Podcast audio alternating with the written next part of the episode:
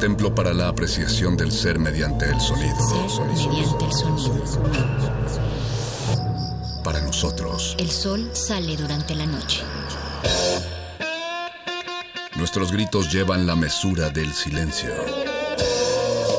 Y el descontento está lleno de baile y risas. A todo, incluso a nosotros, nos resistimos.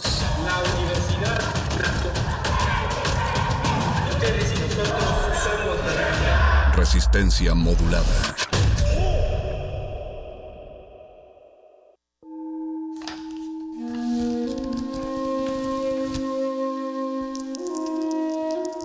En este sótano la vida es como el Tetris. Si haces algo bien, desaparece. Pero tus errores se acumularán hasta hacerte perder.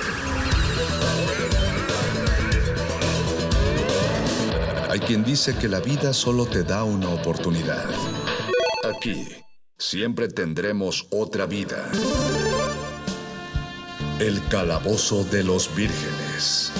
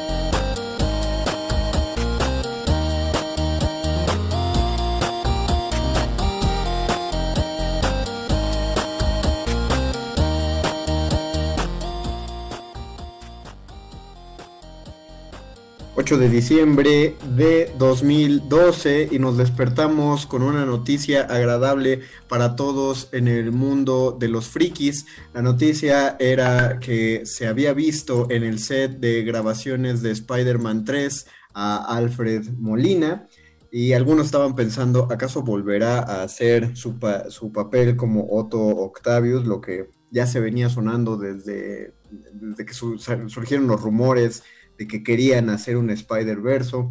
Eh, ya lo habíamos visto cuando JK Simmons hizo otra vez a eh, JJ Jameson y ahora se confirma que Alfred Molina está en el set de Spider-Man 3 no solo para actuar en la película, sino para hacer otra vez al doctor Otto Octavius. Y la misma fuente oficial dice que Andrew Garfield está confirmando su participación en Spider-Man 3 y que la participación de Emma Stone solo depende de cómo va su embarazo.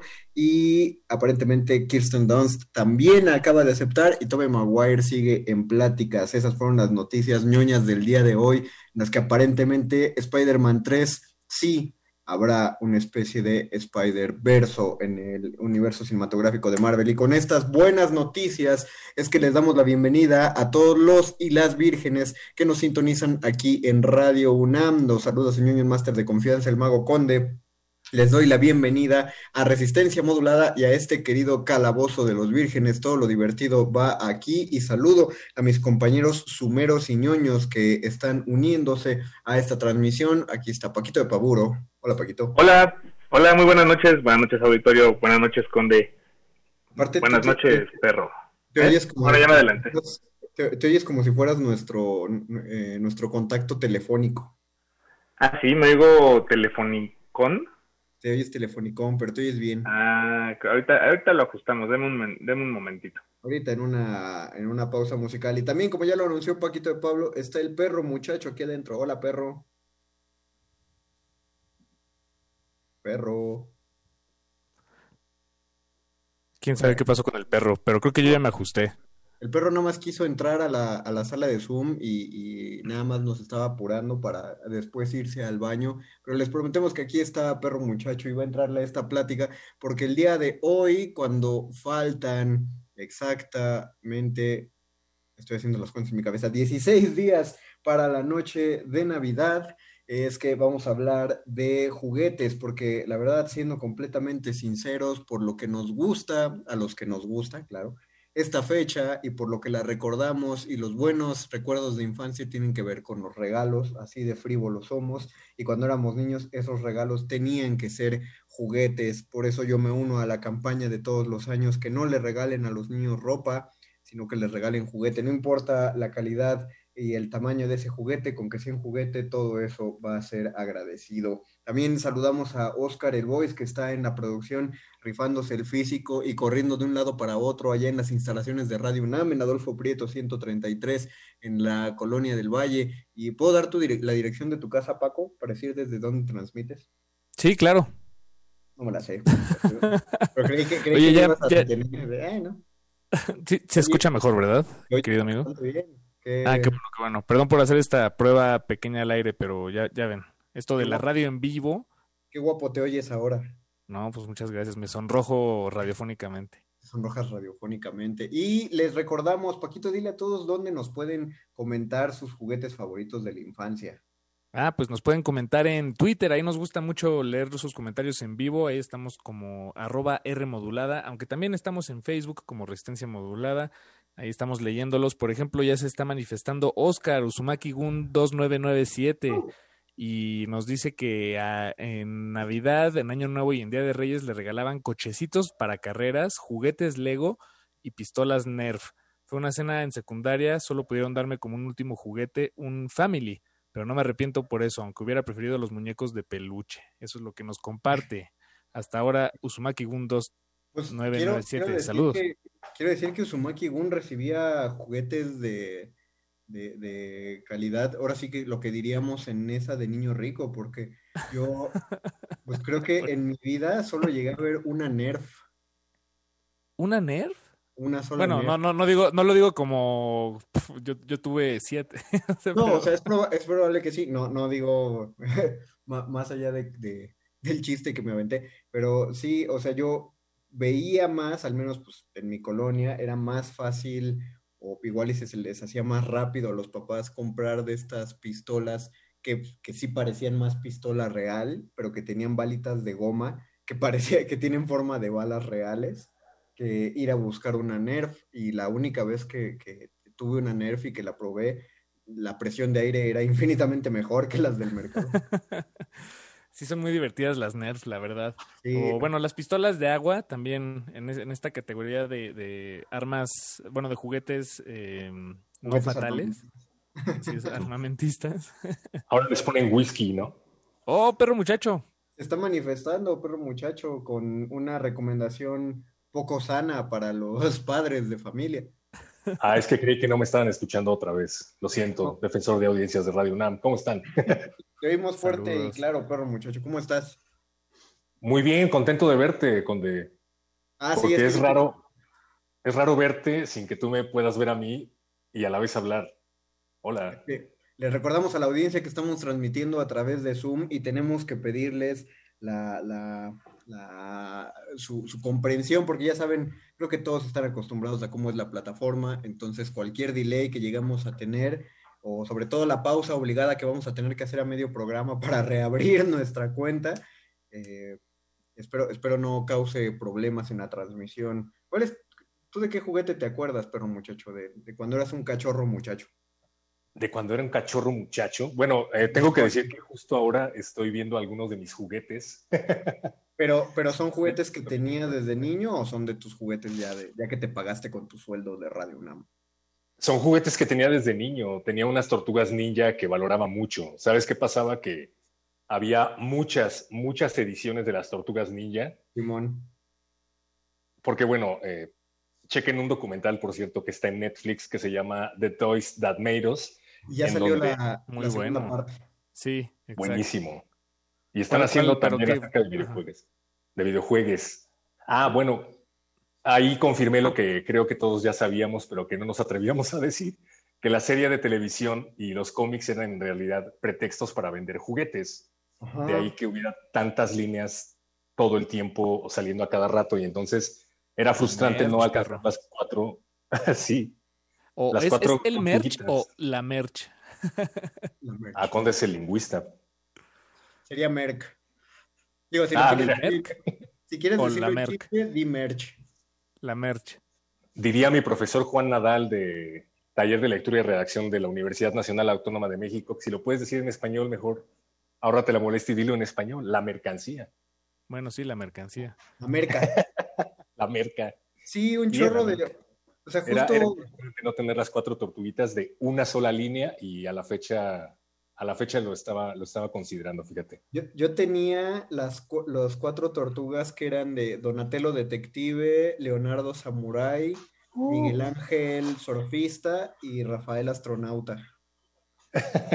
pero pues como me lo regalaron de muy niño, luego me enteré que ahora valen un chorro de dinero, pero yo le rompí las piernas a mi Rafael y, todo mal. ¿eh? Creo que todos tendimos a verdaderamente jugar con los juguetes que ahora valen, valen miles de pesos, ¿no? No, yo, mi hermano y yo enterrábamos los caballeros del zodiaco en, unicel, así de cuando les daban un golpe que los estrellaban contra la piedra, ahí los enterrábamos en, el unicel. O metías yoga de Bandai al congelador y sacarlo. Ah, exacto. Lo metías en un vaso de, de agua para que se congelara. Así, bueno, niños, lo que nosotros hacíamos estaba muy mal, porque esos juguetes tenían que haber permanecido siempre en su caja original sin haber sido tocados nunca por la mano del niño para ahora poder vivir de nuestros juguetes. ¿Tú sabías, Mario Conde, Paquito de Pablo? A ver, dime. Que uno de los juguetes más caros entre los coleccionistas de todo el mundo tiene su origen aquí en México. Es un Hulk que se estiraba. ¿Te acuerdas que se pusieron de moda los, muñequitos que Sí, ¿cómo se llamaba el super, el, bueno, el... El, original, ah, no me acuerdo. Stretch Armstrong, Stretch Armstrong. era, sí, cierto. No, lo estoy confundiendo con esos monitos que tenían gomitas en las manos y los pies. Ah, no. Los aventabas a la pared y e iban bajando. Estos eran unos que se estiraban y se estiraban, pero eran, eran grandes. La cosa sí, es estaban rellenos como de un, de un líquido. De gel. Cuando lo rompías, ajá si se rompían. Eh, Eventualmente se rompían todos. Si te encuentras uno que no esté roto ni deteriorado por tantas estiradas, es probable que lo puedas vender hasta en 40 mil pesos mexicanos. No, bueno. Sí te creo totalmente. Pero, pero ¿sabes qué, perro? Y bueno, ¿y sabes qué, Conde? Por un lado sí está esta mm, cuestión de preservar los juguetes para los coleccionistas y, pensar a futuro y no sacarlos de la caja. Pero yo me iría a, uno, a un problema todavía un poco más cotidiano. Este, digo, porque eso, pues finalmente es una pesadilla que, que, atañe a los que tal vez sí persiguen esa, em, pues esa manera de, de, ver a los juguetes y los guardan y se los compran y no los vuelven a tocar hasta dentro de muchos años. Está bien, se vale. Para eso está este espacio, para reconocerlo. Pero creo que está todavía más cañona la situación, más difícil, más trágica, la situación en la que eh, muchas personas nos encontramos, que es, em, deja tú, ¿cómo sé si debo guardarlo o no en su cajita? Es, decir, no abrirla, sino cómo sé si vale la pena o no deshacerme de él. ¿Cómo sé si en 10 años el, mi yo de, este, no sé, mi, mi yo más antiguo que el yo de este momento que tengo este juguete en mi mano, ¿cómo sé que este juguete no va a resultar como una pieza clave en, en, mi manera de entenderme a mí mismo, una pieza de mi pasado que nunca debí regalar o, vender o tirar a la basura. Eso es lo que a mí más me perturba con, con los juguetes que he tenido. Son relaciones, eh, la mayoría muy trágicas.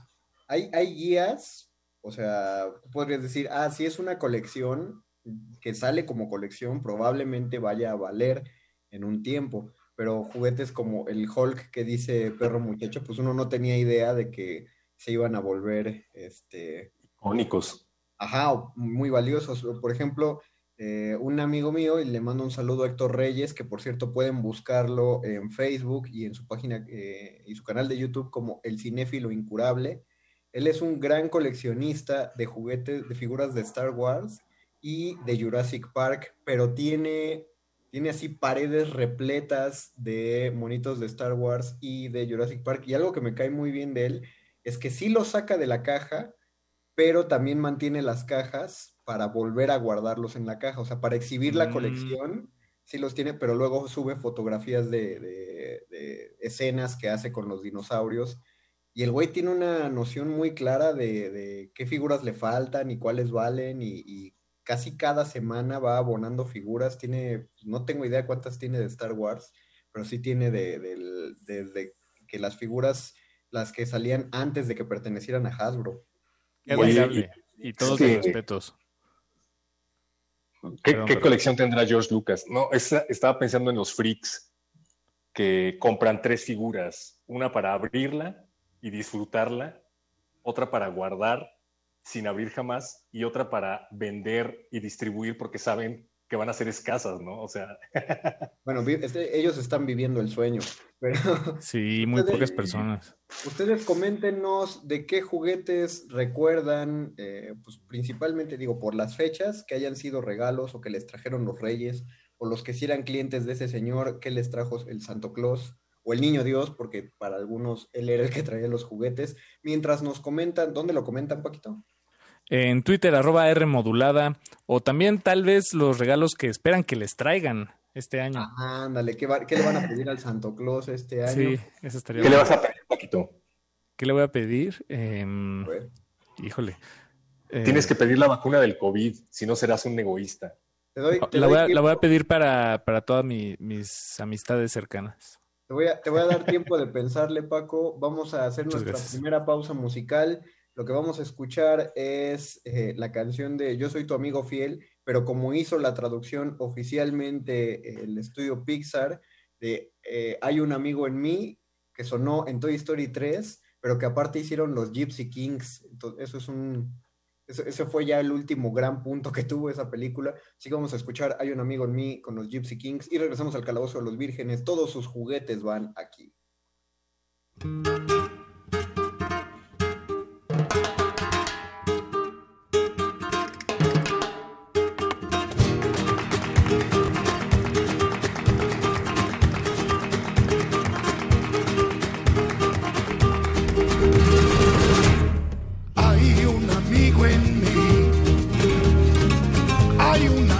En mí.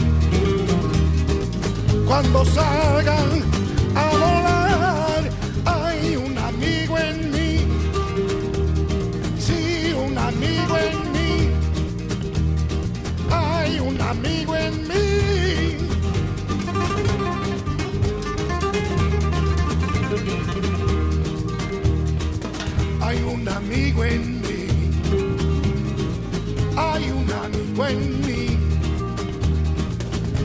salgan a volar, hay un amigo en mí. Sí, un amigo en mí. Hay un amigo en mí.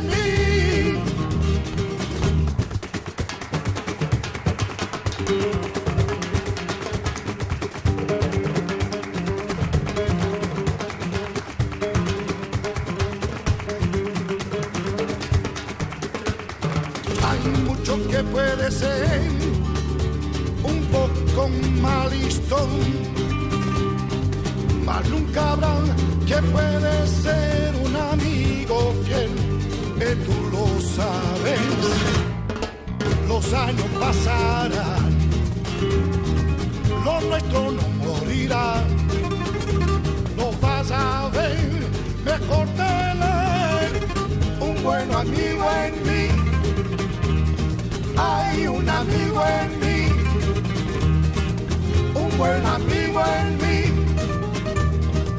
Hay un amigo en mí. Allá vamos. Hay que decirlo al aire. ¿Qué vas a decir al aire, perro muchacho? Que queremos una Mac Ya tenemos de una Mac. Este- De coleccionista. En algún lado de Radio Nam está la Mac de resistencia modulada. Acabamos de escuchar Hay un amigo en mí de Gypsy Kings, justo como lo escucharon en Toy Story 3, la saga que de niños nos traumó porque nos hizo pensar que nuestros juguetes podían estar vivos y se podían poner tristes si jugábamos con el nuevo juguete que nos traían y lo que personalmente me hacía que tuviera que sacar todos los juguetes cada vez que tenía uno nuevo para que ninguno se sintiera mal. Era como cuando tienes que presentar a los perros, que a dos perros que no se conocen, este, en la entrada de la casa, ¿no? No adentro, por, por mm. temas de territorialidad. Eh, Suena pues, con los juguetes. Hicimos nosotros, ¿no? Ah. Así lo hacemos en resistencia modulada.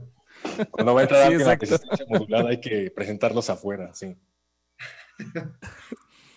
Ustedes díganos que, de, acerca de qué juguetes van a pedir, Paco de Pablo. No sé si quiere mantener su respuesta de que le quiere pedir la cura del COVID al niño Dios. Eh, no, porque, porque digamos que ya, ya llegó. O sea, bueno, es, tal vez es cuestión de tiempo. Entonces me, me puedo aguantar. No necesito pedirlo para el 24 o 25. Muy bien. Ah, muy bien. Eh, pero, pero antes de dar mi respuesta, eh, me gustaría, además de pensarlo un poquito más, leer un par de comentarios que nos llegan en Twitter. Nos vuelve a escribir Oscar Uzumaki 2997, pero fíjense, esto se me hace muy interesante. Nunca lo había pensado en mi vida en estos términos y se los comparto a ustedes y a la audiencia. Dice, por otro lado, es una pena que los juguetes sean definidos por género. Los juguetes más chidos son los de mi alegría y está arrobando a mi alegría, supongo que juguetes es mi alegría. ¿Alguien quiere, Esos sí cruzaban los límites de género. Puedes hacer desde experimentos hasta pasteles y gomitas. Incluso pueden hacer cosas como el moco de King Kong. Eh, pues eso, básicamente. Eh, los juguetes que más me gustaban son los de mi alegría, en especial el laboratorio. Pero nunca había pensado que los juguetes mi alegría, por lo menos los que recuerdo, eh, no tenían, no eran, no tenían esta carga de género. Era ah, laboratorio, botequín, eran unisex. Creo que, eh, creo que el que más anunciaban era el que menos uno quería comprar, que eran las raquetas de badminton y los gallitos Mi Alegría. sí. Hasta en el comercial salían unos pollitos. Sí, unos pollitos pintados, ¿no? Además. No, no, no, sí eran pollitos amarillos porque decían ah, gallitos, no, de esos, no, de estos. Ah, sí, sí. ya salían. Órale, qué, qué como el sonido de los comerciales es lo que te persigue por los años. Y los años. Yo todavía sigo teniendo el jingle de Apache en mi cabeza y cuando conocí a Apache o Raspi, no podía dejar de escucharlo cada vez que lo veía. ¿El de los triciclos? sí. ¿Te acuerdas? Dura, dura, dura, dura, dura. Dura, dura, dura, dura, dura, dura, dura. Apache. Este no es un programa pagado, lo que estamos haciendo es revivir nuestra nostalgia desde el corazón, queridos Radio Escuchas. Pero si Apache está por allá afuera, un saludo nuestra, nuestra tierna infancia. Oigan, eh, también creo que hay un fenómeno que nos pasaba antes y que creo que se ha arreglado en la industria del juguete y es que cuando nosotros recibíamos un juguete, sí era muy distinto a lo que veías en el comercial e incluso a lo que se veía en la caja. O sea, los, juguetes eran fracasados. Yo recuerdo que a un primo le compraron el autolavado de Hot Wheels y en el comercial tú veías que las esponjas que lavaban el coche sacaban un chorro de jabón y cuando llegabas al ciclo de secado hacías girar la cosita que secaba los coches muy rápido.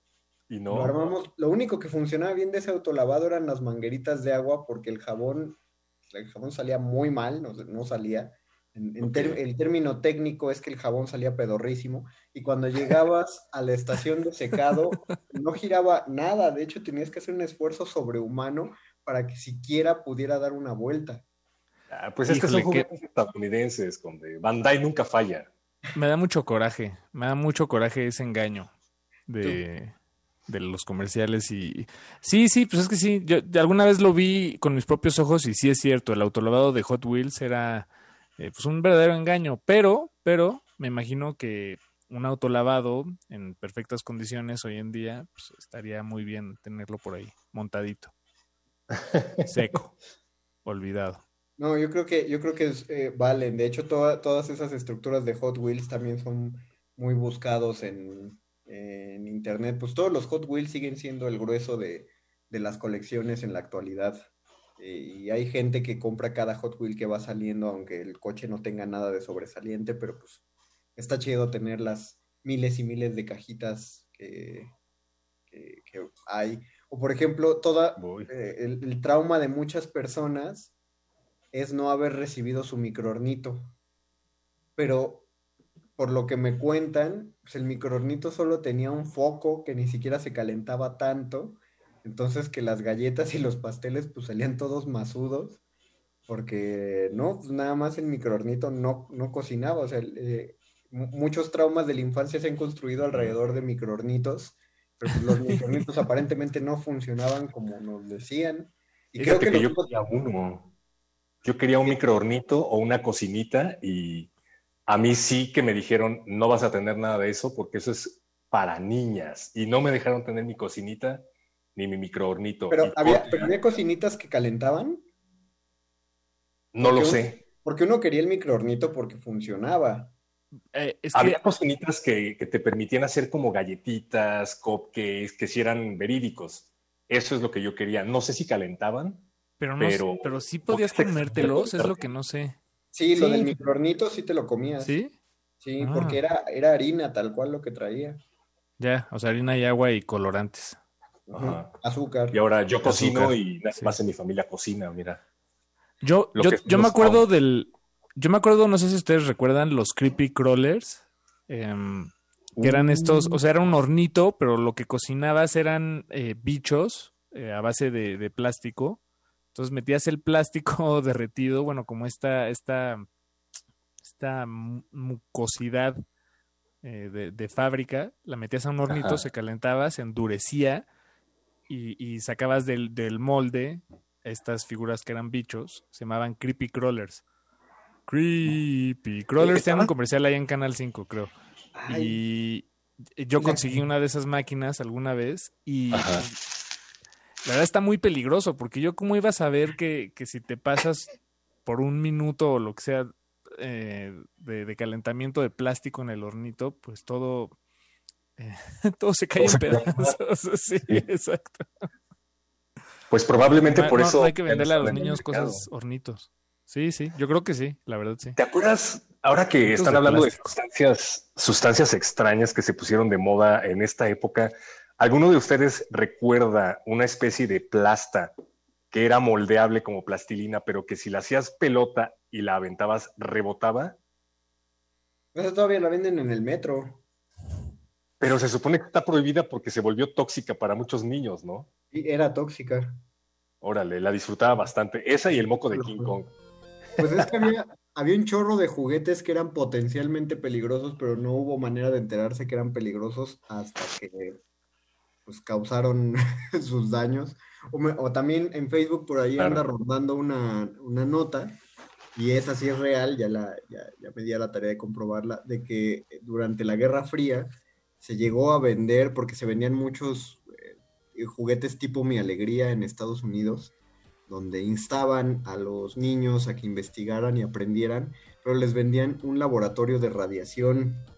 Órale. No me acuerdo cómo se llama, solo recuerdo que una parte del nombre es U38 porque para que era un laboratorio de, radiación, un pequeño reactor, porque para que pudieras hacer los 100 experimentos que venían incluidos con el juguete, eh, incluía material radioactivo, o sea, te incluía un pedacito de uranio, uranio 238 para que experimentos. Entonces el juguete en sí era radioactivo. O sea, venía, ahorita todavía se conservan, pero ya los meten en cajas de plomo. Pero así lo vendían. ¿Eran los auténticos juguetes radioactivos? Exactamente. Radioactivos e inhumanos, sí existían. Órale. Qué... Y, se vendieron muchas unidades, o sea, no hay idea de, cuánta gente, de cuántos niños sí terminaron con una pequeña... Yo, debía ser una, una, unos roengenios muy, muy leves, Solo un poquito de radiación, pero poquito. Ah, pero pues es lo mismo de la buena. Es, lo mismo que cuando muchos niños de nuestra generación jugaban con el mercurio de los de los este ah sí de los termómetros. Los termómetros. Yo sí llegué a manosear mercurio me acuerdo perfecto de tener mercurio en la palma de mi mano. Claro. Yo me lo comí en serio sí estaba jugando con el mercurio del termómetro que salió de calentarlo eh, lo estuve recogiendo del piso porque se hacía balines, era como, como este juguete del que estábamos hablando, y se me ocurrió comerlo. Y como tú, ah. ¿cuántos, cuánto, ¿cuántos mexicanos, cuántas mexicanas no hicieron lo mismo? Pero... finalmente ya hay una... Analiza nuestros posts de Facebook. Ya, ya hay una explicación para el perro muchacho. Ese es Tengo el poder. Del origen de perro muchacho. Sí, por favor no lo hagan en casa. Esto es lo que puede pasar. Ahora, ¿cuál fue el peor juguete? Digo, no vamos a insultar a nuestros queridos Reyes Magos que seguramente con todo el amor nos los dieron, pero ¿cuál fue el... ¿Pueden recordar un mal juguete que hayan recibido? Mm, Que no les Mm. gustara. sí, yo Recuerdo, recuerdo. la sensación, pero ¿Qué sentiste, Paco? ¿Qué sentiste? Ira profunda. Eh, decepción. ¿Pero qué era? No, no te puedes acordar. No, no, la verdad no me acuerdo. O sea, es que más bien, no, no, ya me acordé, ya me acordé. Lo, lo que pasó es que no recibí tal cual el que quería, yo ahí de niño berrinchudo. Pero Ah, sí, eso es entendible. O sea, todos hicimos ese berrinche. sí, sí. Al final nos acabó gustando mucho, pero era ahora sí que no es eso esto no es lo que ordené. Sí, y me acuerdo, era con un Street Shark, ¿se acuerdan de esos? Los... Ah, sí. Uh, estaban increíbles. Bueno, pues en el, en el comercial salía el, pues me, me- me parece que era el líder, no recuerdo si era el líder, pero el que era el tiburón blanco, creo, bueno, el que se veía más fuerte. El típico. y- Ajá. ajá. El güero, sí. Yo quería ese y me trajeron en lugar de ese como una moto, una, una moto nada más. O sea, ni siquiera venía con un Street Shark. O sea, era una moto de Street Sharks, pero me faltaba el Street Shark. Pero fíjate que al final, tal cual como tú dices, Conde, esa moto eh, creo que probablemente todavía la tenga por ahí. Eh, sobrevivió los el, eh, el desapego. Lo que Puedes tener ahí una Digo, más bien, no lo, no lo sobrevivió. creo que era, creo que era muy frustrante para nuestros padres tratar de entrarle a, a nuestra dinámica. Digo, yo lo veo ahora con mi sobrino. Mi sobrino sí puede decirle exactamente a mi hermano qué juguete quiere porque busca el video en YouTube y ya. O busca la imagen de Google y le dice es este. Entonces, eh, ahora sí no, no hay falla. Sí, pero- porque lo puedes pedir en Amazon. Antes era mucho más difícil. Exacto, pero pues nuestros papás no, no, no veían los comerciales que veíamos nosotros, entonces no podían topar que, que, eh, pues, no, no, cuál, cuál era el juguete que les íbamos a pedir. Entonces, A mí me regalaron un caballero del zodiaco pirata y entré en ira total. Porque te acuerdas que los caballeros del zodiaco eran eh, la cúspide de los juguetes de la época, o al menos Sí. eran muy solicitados. Era eh, extraño, el extraño ejemplar que tenía los 12 caballeros dorados estaba como en una especie de púlpito, ¿no? Lo veías de, de abajo hacia arriba. Simón. Y yo me acuerdo que yo me moría por mi caballero del zodiaco y cuando por fin me lo trajeron, me trajeron al Fénix con la segunda armadura, la de la saga de Asgard y Poseidón. Y resultó que ni siquiera se le podía poner la armadura al muñeco porque era pirata.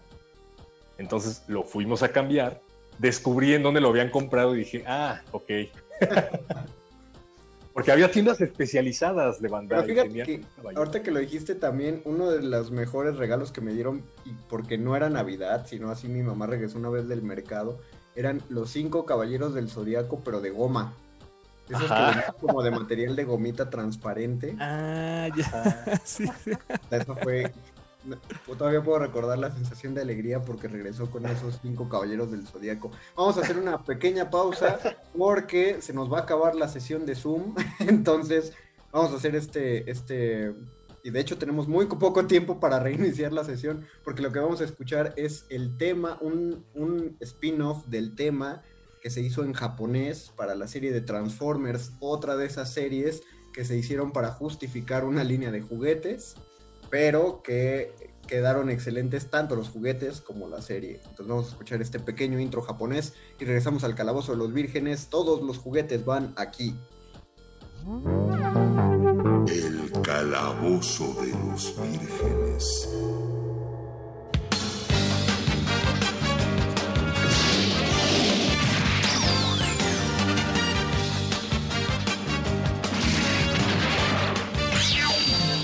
¡Transformere!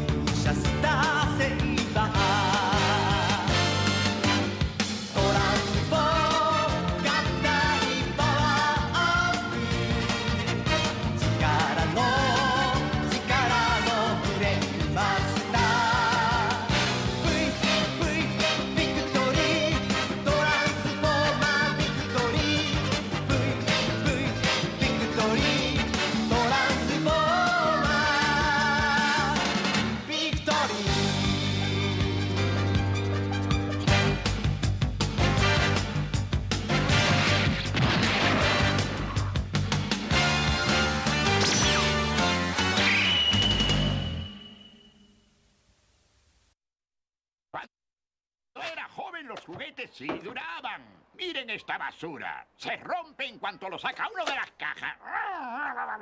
Ay, miren esta porquería. Miren estos soldaditos. Se rompen en cuanto uno los pisa. Porquería de soldaditos. Porquería. Venga, abuelo. Ya no lo molestarán más los soldados. El calabozo de los vírgenes.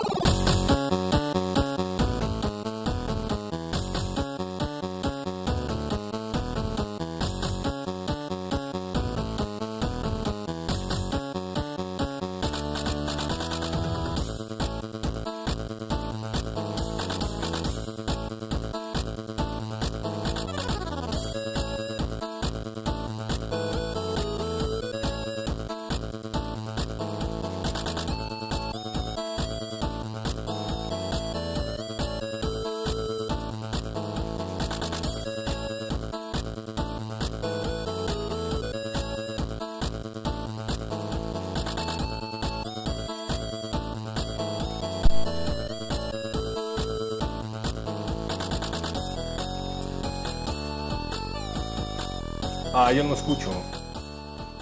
Sí, escúchala. Si, si monitoreas el aire puedes oírla, pero muchacho. En ¿Puedes? Radio UNAM 96.1 de FM. O En el calabozo de los vírgenes, que está precisamente sonando al aire en estos momentos a través de Zoom.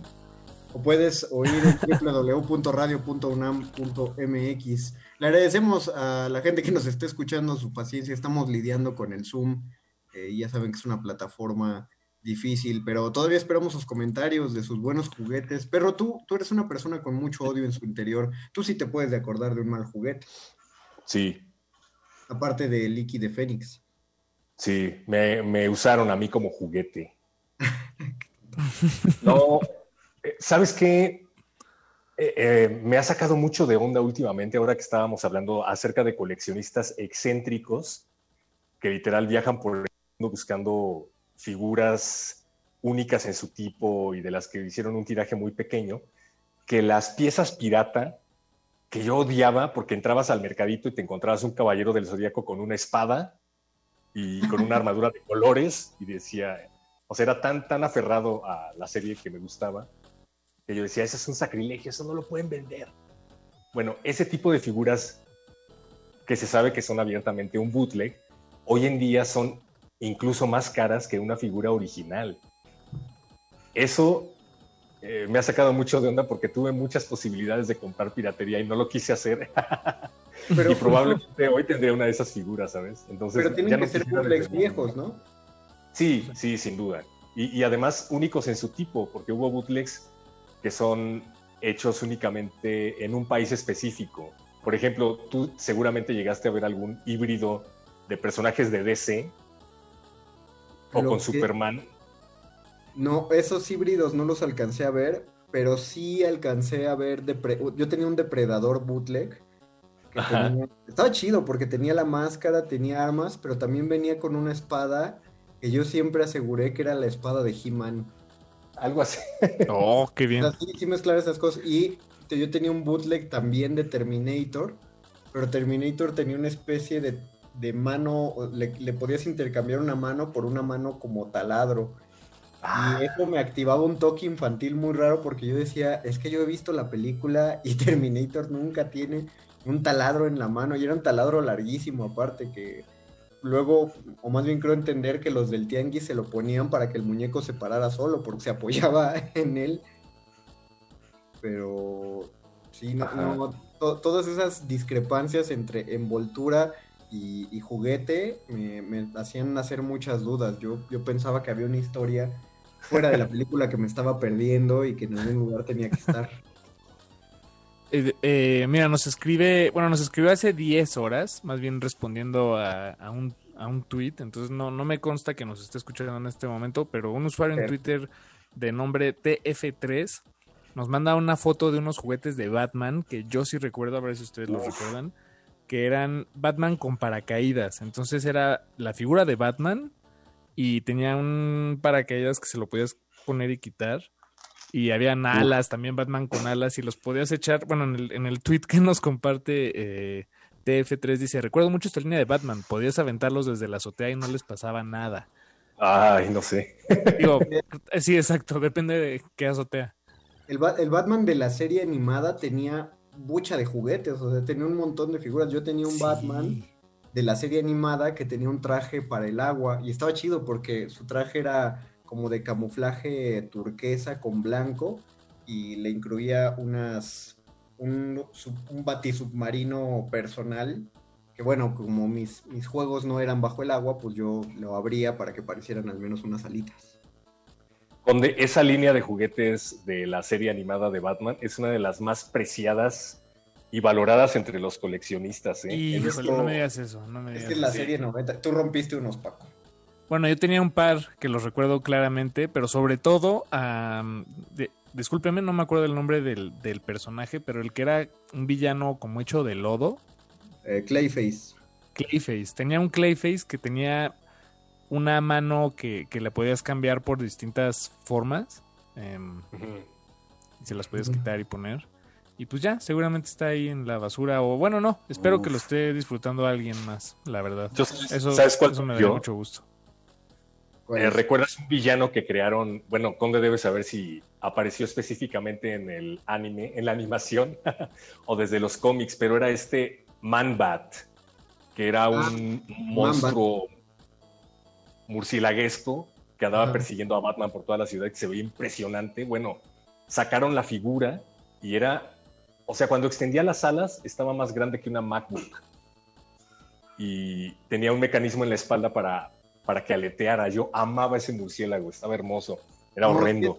Sí era de los cómics, los Man-Bats sí eran de los cómics, pero ganaron más auge en la serie animada. Y también buenísimos esos personajes. Toda la Los serie animada todos. una joya. Y- Miren, y- también. Ah, vas, perro, vas, vas, vas, perdón. No, eh, iba a utilizar los micrófonos de Radio UNAM para hablar otra vez de mis traumas de la infancia. Adelante, por favor. No lo No, a no, no, nos encanta, si algo nos encanta en este programa es oír tus traumas de infancia, perro. Eh, eh, que mi abuelo fue quien agarró todos esos juguetes, los echó a una caja y se los regaló al señor de la basura un día. Oh. Bueno, hiciste Así es feliz que- a, un, duro. un niño. Espero que ese niño haya vendido estos juguetes porque valen una pequeña fortuna y eran muchos, muchos. Gracias, abuelo. Gracias por nada. Eh, yo iba a mencionar que también nos escribió Pablo Extinto y dice, ya suenan vestigios de la resistencia modulada con una versión Zoom de El Calabozo de los Vírgenes. Eso casi no me hizo sentir este, como No me convence. extraño. Y dice, de regalos navideños y cómo olvidar que así se forjó mi colección de Star Wars de Lily Ledy. ¿Ustedes conocen esa? La- Lily Ledy era una antigua compañía de juguetes que también ya se ha, ya se ha vuelto muy, muy buscada. Eh, yo llevo un rato buscando para mi suegra una muñeca Lily Ledy porque son inconseguibles. Y hay, hay un par de muñecas. ¿Ya escuchaste, Lily- Pablo? ¿Qué, qué, qué? Ah, que, que son valiosas. Sí, escuchó o sea, Pablo. Sí, él es tiene muy una. es muy valioso, ¿no? Porque en el Museo del Juguete, eh, el, Museo del Juguete Antiguo Mexicano, hay algunas Lily Ledy que te venden y, y- y están cariñosas. Entonces, si tienes muñecos de la compañía Lily Ledy, eh, investigate por ahí, Pablo, porque sí, otra pequeña fortuna. Sí. Oye, ¿ustedes se acuerdan de los juguetes de McFarlane? McFarlane Toys. Sí. ¿Cómo eran? Bueno, deja tú que te acuerdes o no, porque siguen existiendo. Pero Ah. eh, el artista de Marvel y que luego fundó Image, Todd McFarlane, Ajá. era tan fan de los juguetes que nadie, nadie lo convenció de poder firmar un contrato para venderles a Spawn. O sea, se le acercaron todas las jugueteras para venderle un contrato, ofrecerle un contrato y él no lo quiso hacer. Creó su propia firma de juguetes y se convirtió en una de las mejores del mundo porque literalmente son figuras detalladísimas de coleccionistas. Ah, ya sé cuáles dices, perro. Sí, sí, sí. Están sí. hermosos, pero esos sí son carísimos. Esas Sí, son como yo creo- para- Es Yo que creo eso, que- no sé si es un juguete, ¿no? Bueno, no sé. Bueno, sí. No sé. No, ya es, ¿Qué, qué ya opinan? es lo que, lo que los ñoños le dicen figura. Es que ese, es Exacto. el, ese es el problema, o sea, yo lo que veo de las figuras McFarlane es que son casi más una pieza de un diorama.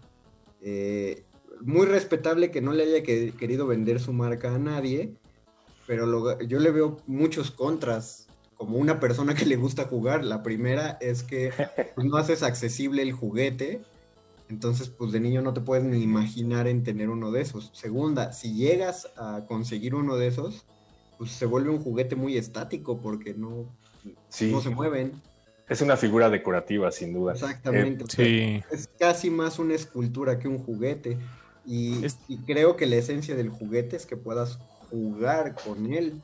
Sí, no sé, exacto, por es- ejemplo, hasta qué grado, eh, preguntaba Betoques en el chat del Calabozo de los Vírgenes hace cuatro meses cuando planeamos esta emisión, si los yelocos eran considerados juguetes, y, y porque sí tenían cierto juego, pero por ejemplo los Funcos son técnicamente juguetes, pero pues no veo que nadie juegue con un Funko, ¿no?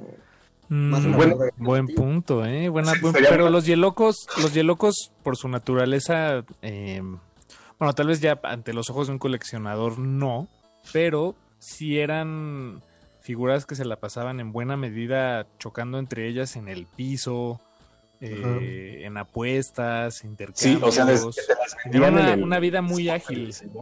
Exacto. Desde que te las anunciaban en el spot, eh, te daban a entender que podías utilizarlas para una dinámica, ¿no? Sí, los, eso, los aventabas. eso ya podría ser considerado un juego, pero Sí, sí Yelocos sí son juguetes. Yelocos sí son juguetes. Pero. Pero los Funcos no sé, porque los Funcos, bueno. Exacto, lo mismo, lo mismo que las Sí. figuras de McFarlane. eh, tienen el valor pa- para quien le gusta coleccionar porque son decorativos.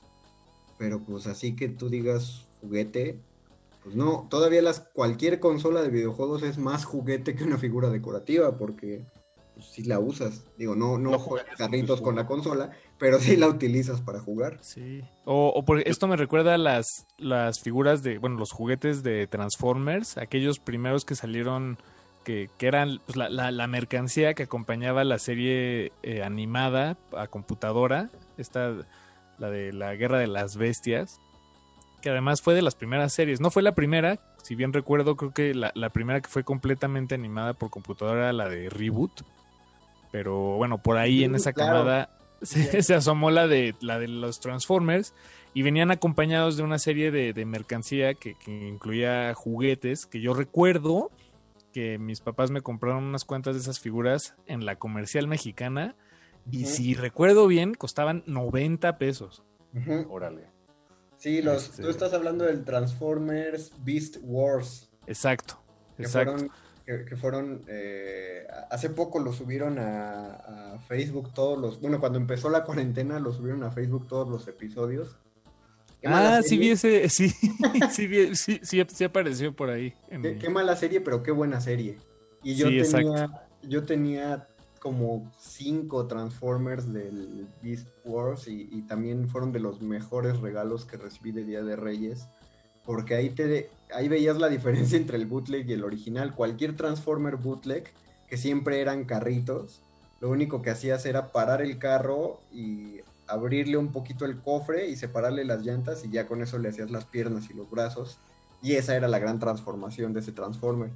Pero te pasabas todo el 6 de enero aprendiendo a transformar tu Transformer original de su, de su figura carro o de su figura animal a la figura robot, porque era, era complicadísimo. Creo sí, que sí, sí. creo que tienen que ser elevados a categoría de arte y, y poner una estatua a los diseñadores de esos juguetes. Sí, caray. Porque se veían muy bien como animales y se veían muy bien como robots. Yo de- creo que eso me recuerda a el juguete más complejo que llegué a tener, creo. Eh, bueno, uno de los dos más complejos. Uno era un Optimus Prime que se podía transformar en chango, robot, avión y automotor. Bueno, este vehículo automotriz eh, de, de llantas. Era muy complejo. Este, qué lástima ese. Creo que sí. No, no sé qué le pasó. Pero el segundo, eh, no tan complejo, pero un poquito menos complejo, era este monstruo volcánico que albergaba a, Ma- a Mighty Max, no, Pocket, Ah, no, era una, era una montaña, ¿no? como una montaña. La montaña Sí. de los monstruos. ¿Tú también la tuviste? Sí, Yo todavía Sí. la tengo. yo espero que esté por ahí. Uy, era buenísimo ese.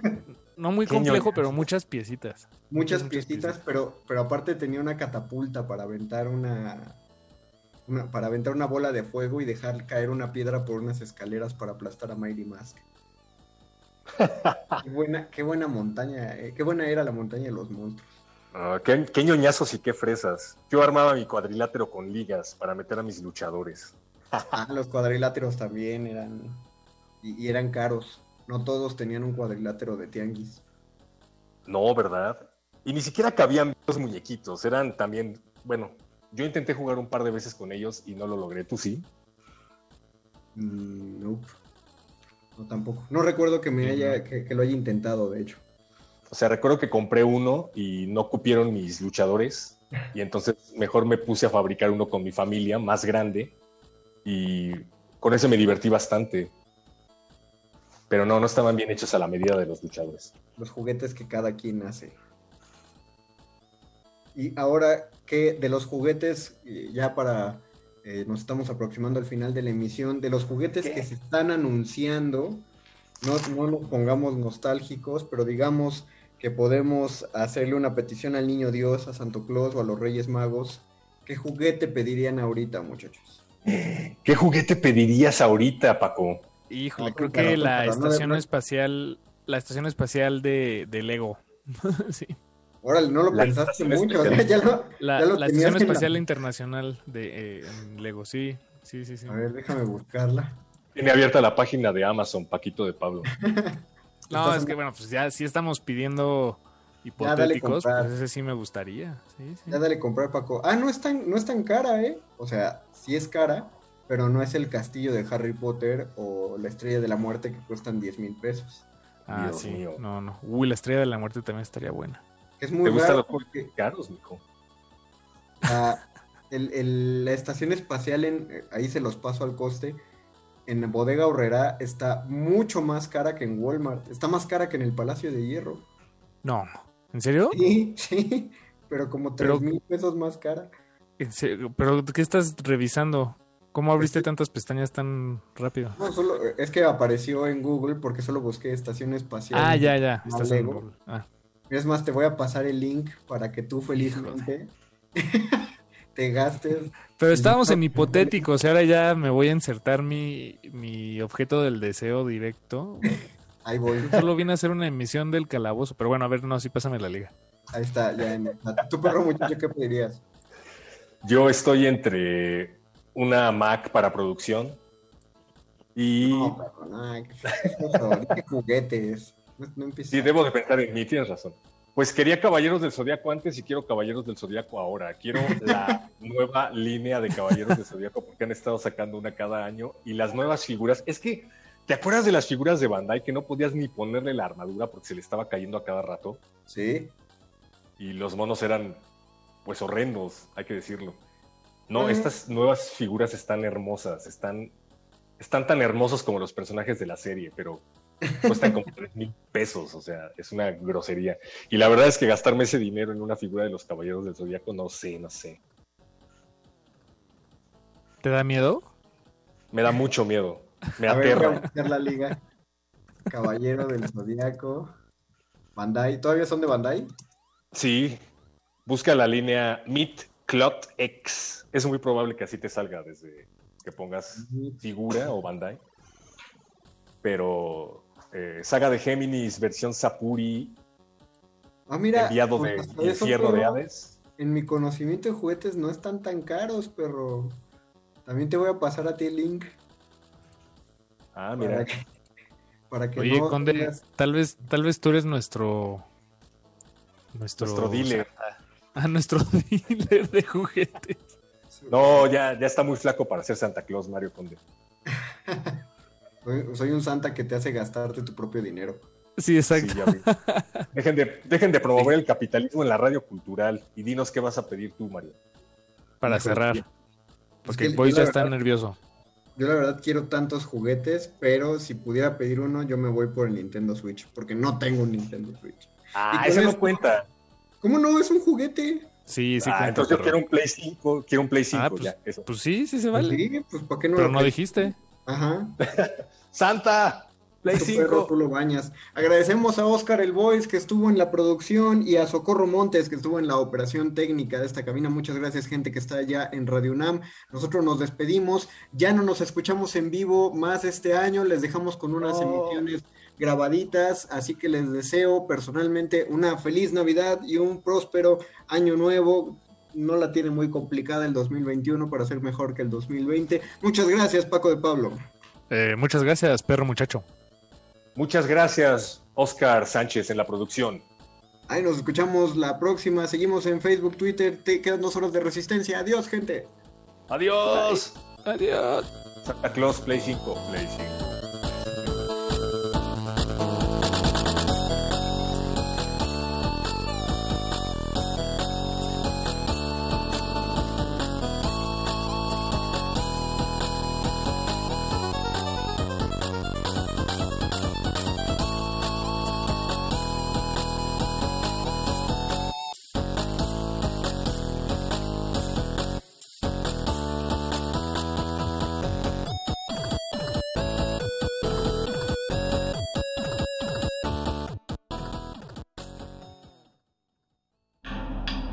Nadie termina un juego siendo la misma persona que solía ser.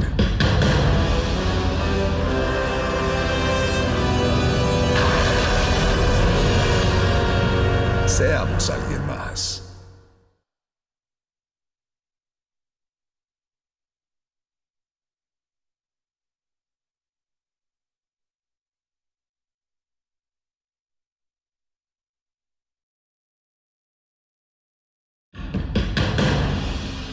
Como dijo el sabio Playlist Zoo, el viaje de las mil canciones empieza siempre con la primera reproducción.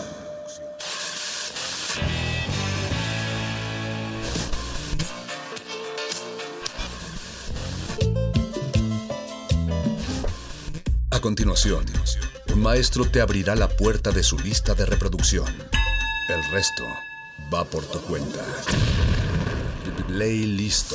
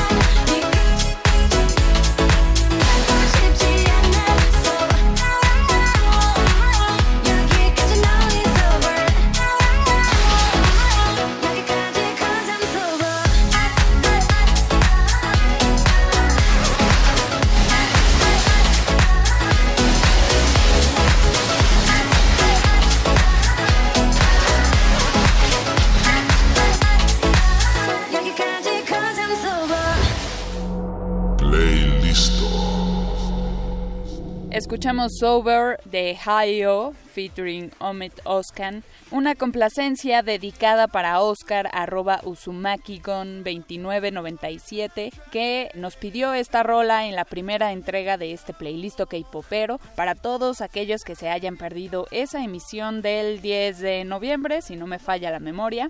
Les recuerdo que en www.radiopodcast.unam.mx pueden escuchar nuestros programas pasados, así que no hay pretexto para no estar al corriente con la resistencia. Hoy vamos a escuchar, como ya les decía, la segunda parte de la plática con Carmen Sumaya y Aurea Shaide Esquivel, nuestras especialistas de cabecera de K-pop.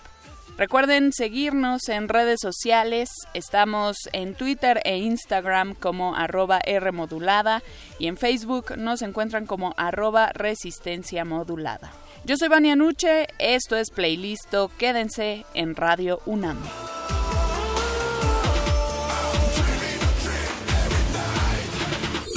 Las nuevas generaciones, o sea, por lo menos lo que yo veo es que están llegando a un nivel de espectacularidad extraordinario. O sea, tú, comparas, por ejemplo, este, este video relativamente nuevo, bueno, reciente, con siete años, pero de Shinwa, donde son solo ellos en, en diferentes escenarios y donde ellos solo están bailando, o por ejemplo, Obonamana con Super Junior, donde también solo están eh, bailando, o sea, es una cosa súper impresionante e hipnotizante, pero por ejemplo, compáralo con cómo se ve un video de ATs. Eh, les pasaba, por ejemplo, Wonderland.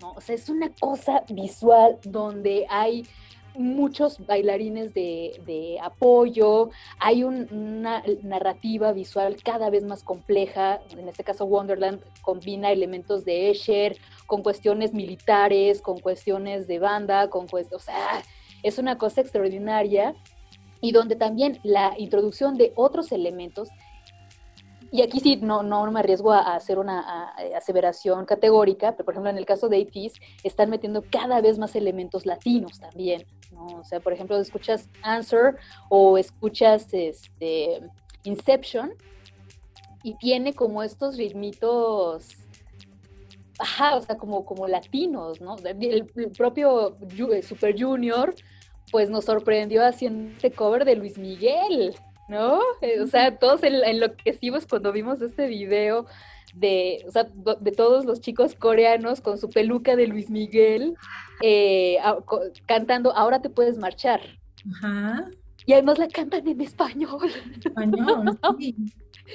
La mirada que están, o sea, o sea, justo la mirada coreana ahora se está enfocando también en Latinoamérica y eso también está influyendo de una manera bien, bien ruda en cómo están haciendo música.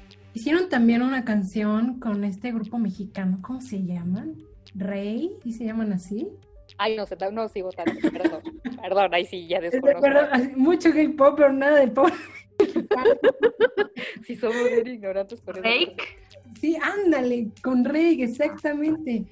Porque justo hablando de que el K-pop está globalizado, se empezaron a dar cuenta de que eh, tenían un grupo de fans súper importantes en América Latina. Y a raíz de eso que justo está diciendo eh, Aurea, este, empezaron, por supuesto que no son los únicos que cantan en español, pero empezaron a promoverse un poquito más en esta parte de, de Occidente, con las mexicanas, con las, las. Son un grupo de mujeres con un fandom súper fuerte y súper presente que los idols de K-pop tienen como muy, muy bien ubicadas, muy, muy bien ubicadas, ¿no? Este, incluso hay por ahí una versión de Sabor, Sabor a mí o Sabor a ti, ¿cómo se llama ese, ese bolero? Sabor a mí, clásico? a mí. Este, y, y yo no sabía que, que, que había ese cover, me impresionó. Hablando de Luis Miguel, a mí no me gusta Luis Miguel, pero cuando vi a Super Junior cantando Ahora te puedes marchar, dije, sí, ¿por qué no? Lo voy a ver, lo voy a escuchar, palomita. No, y, y es algo bien, bien interesante y bien bonito, eso también lo comentaban las chicas que coordinan justamente el círculo de K-Pop Stories en la Biblioteca Lai de Fopa, que este tipo de, de ejercicios establecen puentes intergeneracionales. Entonces cuando salió, ahora te puedes marchar por Super Junior, las tías que Sí, en la vida se acercarían al K-pop estaban enloquecidas junto con sus sobrinas, con sus hijas, etcétera, y las, la- o sea, ambas generaciones o, bueno, dos o tres generaciones están así gritando a todo eh, por, por, por ver a sus, a sus idols justamente haciendo esta, esta fusión, ¿no? De, estilos y de tradiciones.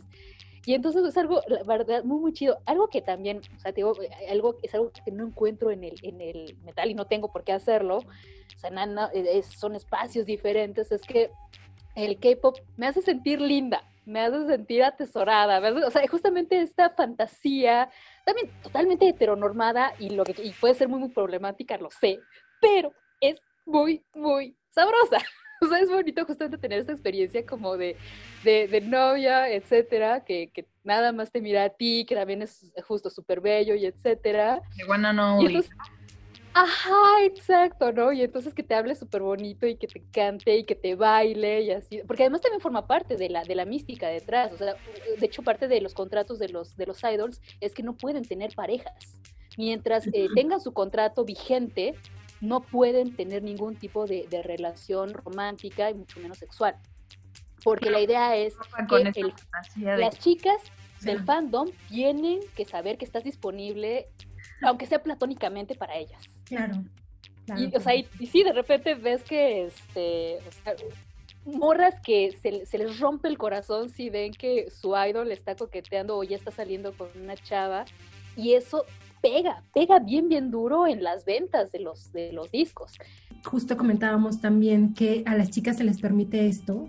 Déjenme decirle que, decirles que a los hombres de pronto, ¿no? Este, probablemente hacen como una especie de espacio en su carrera, eh, pasa el tiempo y de pronto aparecen o reaparecen eh, públicamente y resulta que ya se van a casar o tienen por ahí alguien.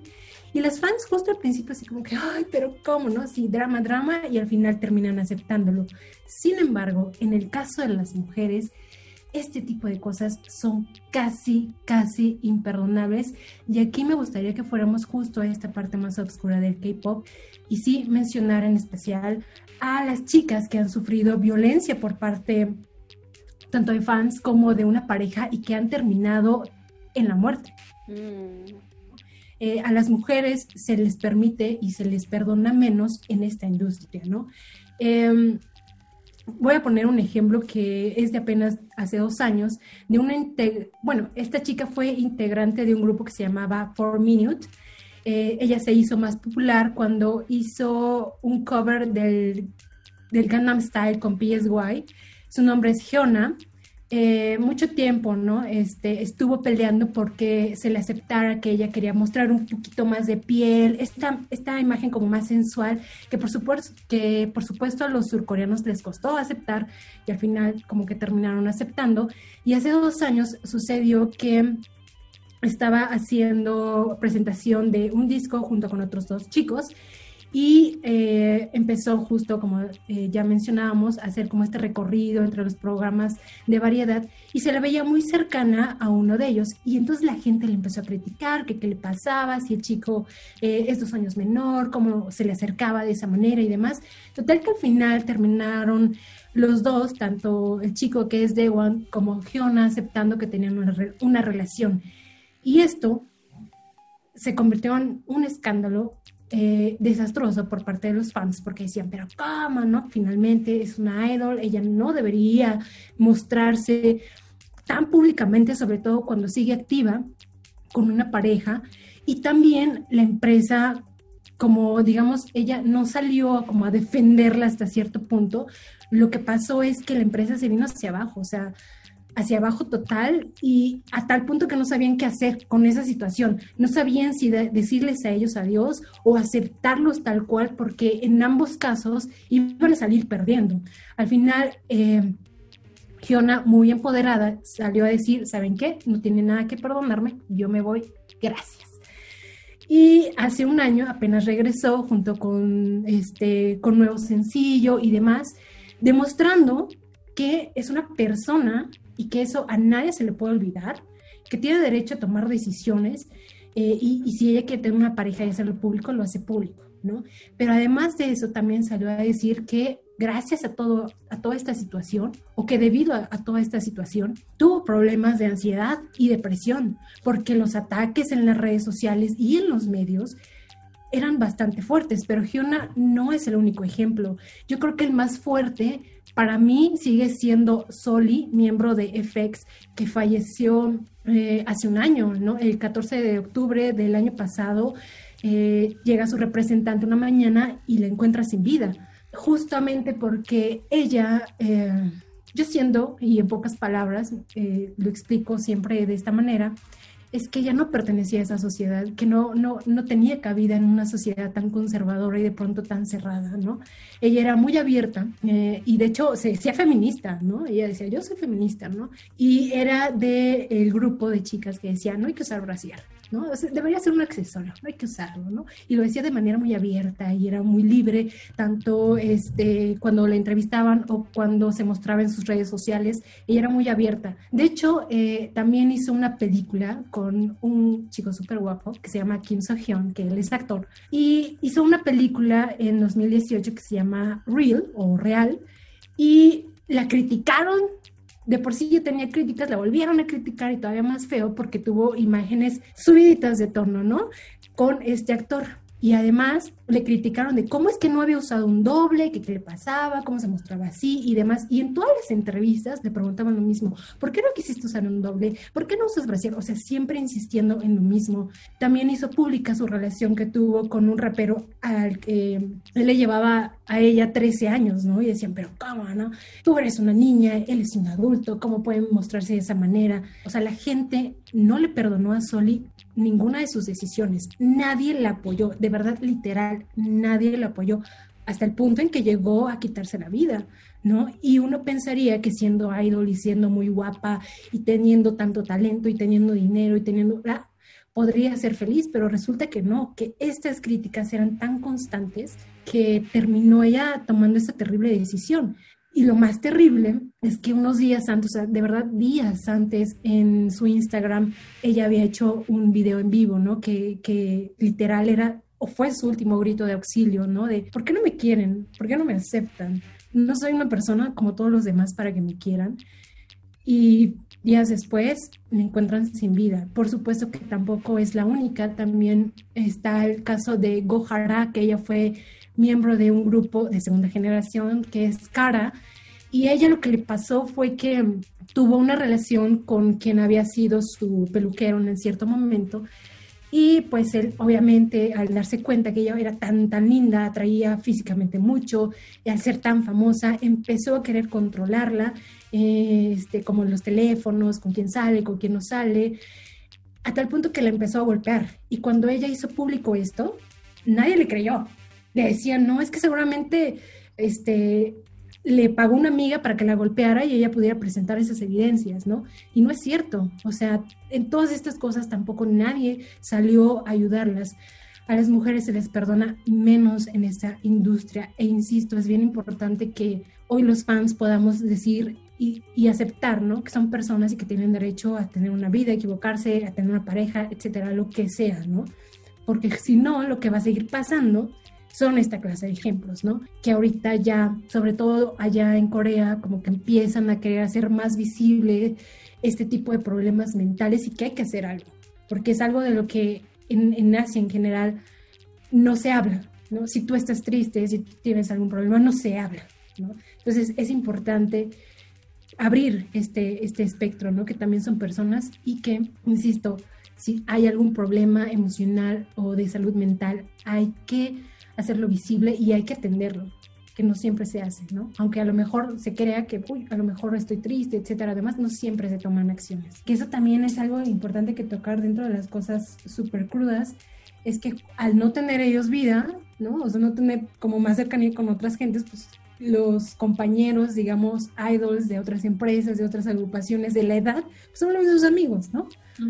Entonces, una de ellas, que es IU, ella estaba haciendo una gira este, por Asia cuando se enteró de su amiga Soli y estaba cantando una canción que se llama Tu dulce nombre, Dear Name o Querido Nombre.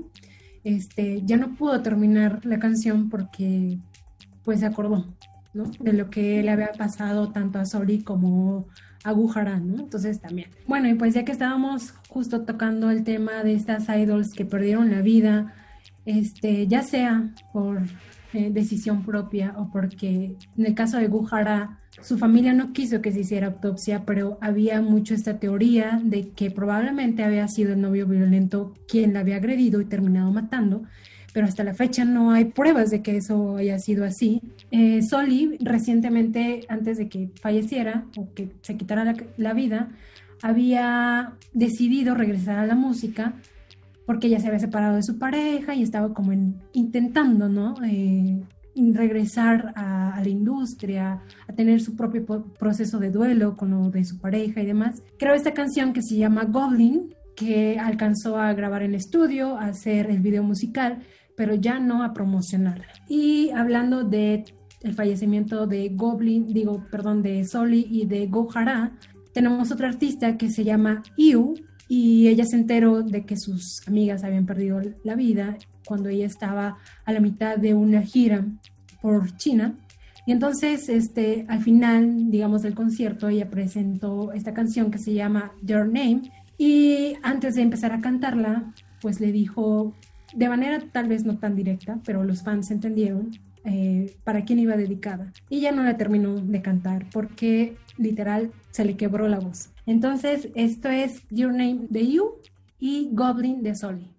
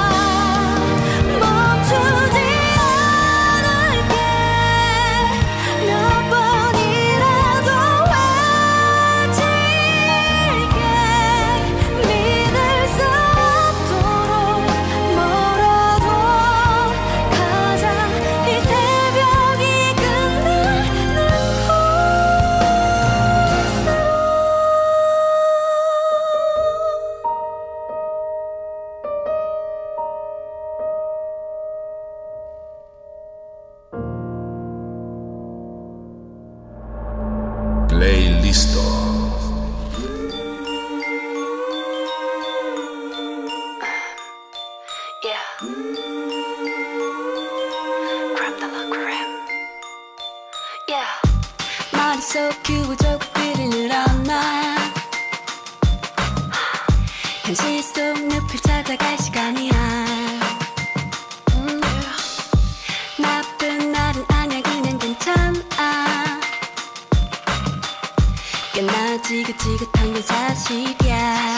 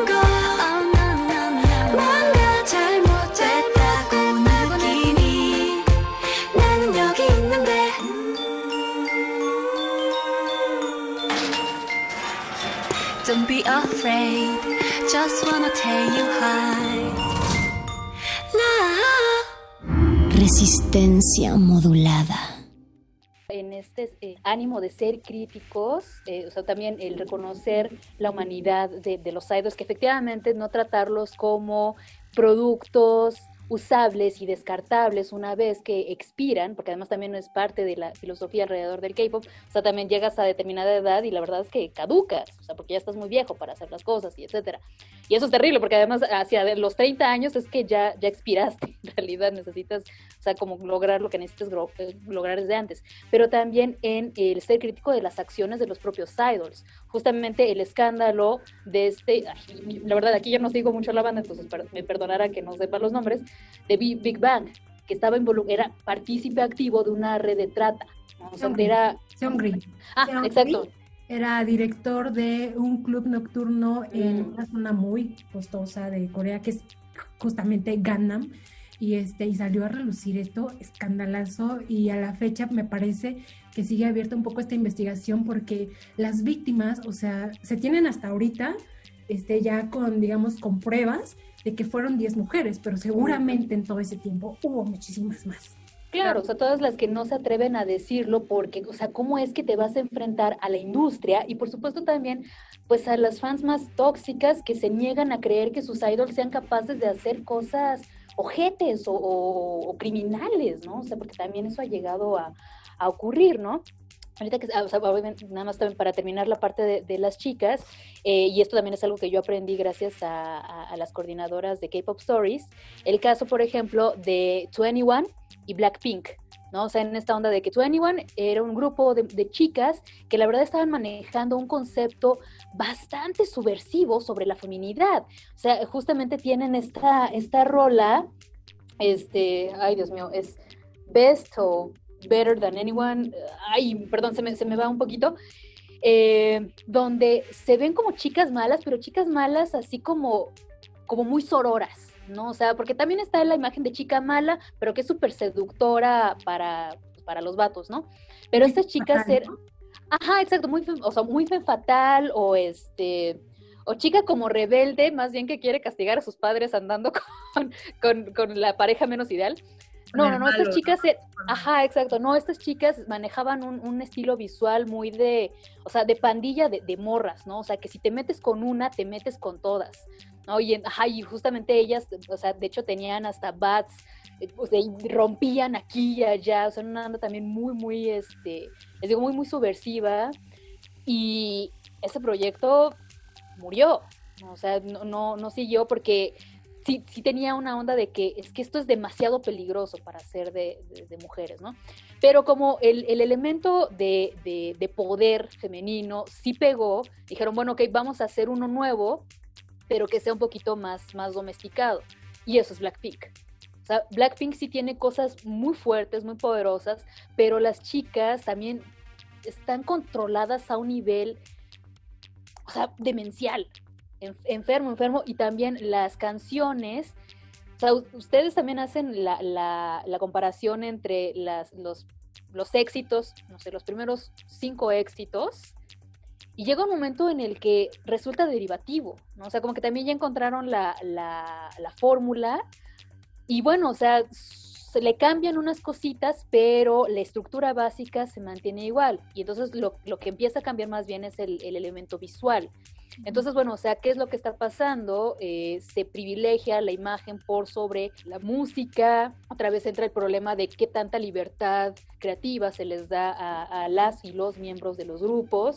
Y entonces, bueno, o sea, pues todavía hay una deuda ahí, ¿no? O sea, sobre todo con, con las chicas por parte tanto del fandom como de las propias, eh, de los propios gru- grupos femeninos, donde finalmente se les pueda eh, pues respetar sus integridades como, como chicas, como Como seres humanos. como. Exactamente, sí, y profesional, por supuesto. Jimin, por ejemplo, también de JYP, se quejaba muchísimo de que yo soy cantante, lo que yo sé hacer es, es cantar, pero no me dejan hacerlo. O sea, no me dejan escribir mis canciones, no me dejan hacer mis solos. Y entonces, así, obviamente también es parte de lo que, de lo que te mata, ¿no? O sea, cuando quieres ofrecer algo y no te permiten y todo el tiempo te están controlando lo que sí deberías decir, etcétera, entonces no puedes expresar lo que tú eres, quién eres, lo que te gustaría expresar, pues también forma parte, ¿no? De esta parte más, más oscura de, del control que ejercen las agencias sobre sus Claro, actos. pues es como un poco una industria que fomenta en cierto modo la, la esclavitud, ¿no?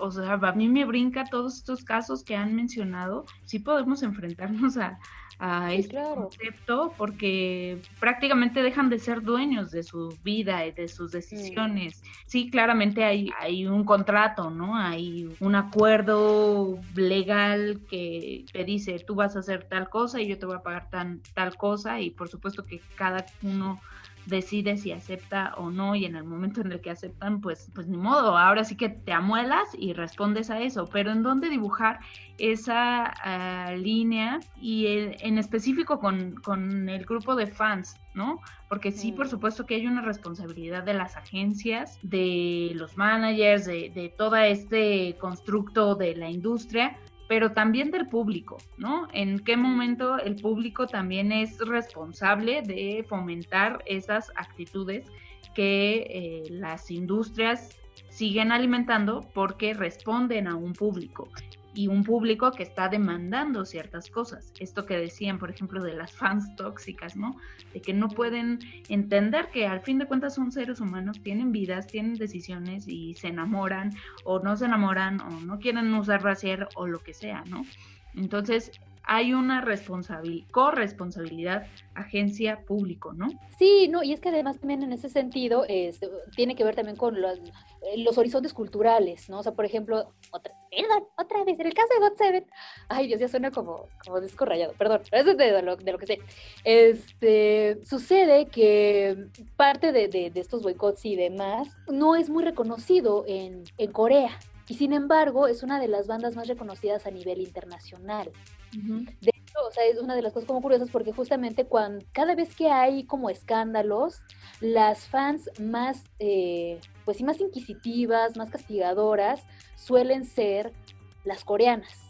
Y quienes defienden a las bandas están, ahora sí que desperdigadas por el resto del mundo, ya sea en Tailandia, ya sea en Taiwán, ya sea, por supuesto, en América Latina, en Italia, en Reino Unido, en Irán, en Nepal, en India, etcétera. O sea, la cosa de alguna manera se, equilibra un poco. Y es que además, en ese sentido también, de hecho, el, término de fans tóxica tiene un nombre, las Sasian, bueno, Sasian, y que son justamente aquellas que no pueden distinguir efectivamente que son no solamente son personas, sino que además personas con derecho a una privacidad. O sea, es este ese tipo de fandom que llega justamente a esos extremos enfermos de invadir propiedades, de, este, de acosar, de amenazar, etcétera, y que es algo también bien eh, presente en, en, la industria del, del K-pop. O sea, imagínate, justamente se trata de vender imágenes y experiencias vicarias en muchos sentidos. Hay personas que, bueno, o sea, pierden totalmente el piso y entonces llegan a, llevar a cabo acciones como mucho más intensas y que también forman parte de, las discusiones con respecto a esta corresponsabilidad. Porque, por ejemplo, en el caso de God Seven, cuando, por ejemplo, Jackson ha sido eh, acosado o Jungjae ha, ha, sido acosado, se le pide justamente a la agencia que extreme eh, medidas de precaución, por ejemplo, o sea, de, de protección a sus idols, y la agencia no lo hace. Y entonces, si, si, si, los, ajá, exacto, o sea, si los idols no lo hacen público y las fans se enteran diciendo, oigan, dejen en paz al pobre hombre, o sea, tiene derecho a estar en su casa y que no lo molesten un ratito, ¿no? Justamente forma parte de, estas exigencias que las agencias poco a poco también están empezando a escuchar, sobre todo de la parte internacional, porque la verdad es que, o sea, en lo que se refiere a políticas generales a, a su interior, en realidad lo que cuenta son quienes consumen más, y quienes consumen más y quienes pagan pues son las coreanas el mercado internacional es una cosa un poquito más, es, un poquito diferente. Entonces, el, el, el, ahora sí que el Producto Interno Bruto como tal lo, lo ofrecen las, las, coreanas. Entonces, ahora sí que quien paga es quien manda. Y esto también ha hecho que las respuestas de las agencias sean un poco tibias o francamente inútiles, ¿no? Cuando se trata también de asegurar la, la seguridad de, de, sus idols, ¿no? Entonces también es uno de esos, de esos problemas, pero que también afortunadamente gracias a esta interconexión se puede debatir, así de, ¿qué estamos haciendo nosotros? O sea, ¿qué, qué estamos provocando nosotros que está objetivando y está cosificando a, las, a nuestros idols? O sea, nos encanta justamente por ese elemento humano que compartimos, o sea, de, del fangirleo y de la experiencia del Nobel, etcétera, pero también en qué medida estamos reconociendo que, o sea, esto es una industria y estamos abonando a un tipo de eh, relación de trabajo efectivamente eh, cercana a la esclavitud y que le estamos, o sea, no solamente le estamos promoviendo, le estamos condonando y participamos activamente de ello al, al momento de pagar, ¿no? Por, por ello. Porque además también, ¿de qué otra manera muestra su apoyo real? Pues comprando los discos, los DVDs oficiales, eh, mercancía oficial. Ahora sí que también la cuestión del pirateo también es todo, todo un tema en el caso del, del K-pop. como en todo, ¿no? Y, y, también que se deriva de esta figura de creación de los idols, pues hay muchos que tienen contratos con tiendas de ropa, bueno, marcas de ropa, ¿no? Maquillaje, etc, etc, etc. Pues por ahí otra vez también atraen a un grupo de fans que no es pequeño, ¿no?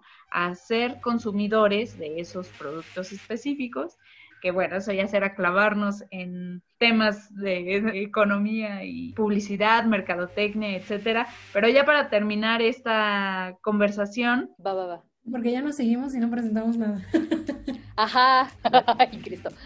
Ah, ok, ok, ya tengo. Entonces voy a hacer Wonderland y Obsession de EXO, que justamente está dedicada a las Asians. Entonces vamos a escuchar eh, Wonderland eh, de 80s, justamente una de estas bandas que pertenece a la cuarta, bueno, yo digo, a la cuarta generación de K-pop. Ya después me pegarán, me mandarán al diablo si pertenecen o no a tal generación, pero en fin.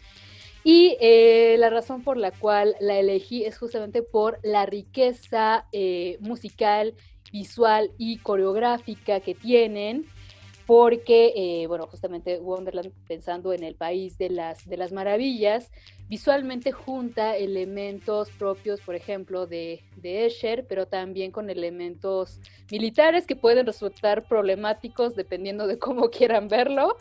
Eh, y que también, por supuesto, es otro de estos tantos ejemplos de la erotización de ciertos tropos, que forma parte también de esta cultura de los arenes, en, eh, arenes masculinos en Asia, y que eh, también forma parte de este eh, motivar una experiencia vicaria y de amores platónicos con personajes muy específicos, ¿no? Entonces, por supuesto, como sucede en generaciones anteriores, tú puedes enamorarte ya sea del el chico que es muy serio, el que es serio pero también es muy, muy sensual, el que es toda, totalmente un fuckboy, o puedes enamorarte del intelectual, o etcétera.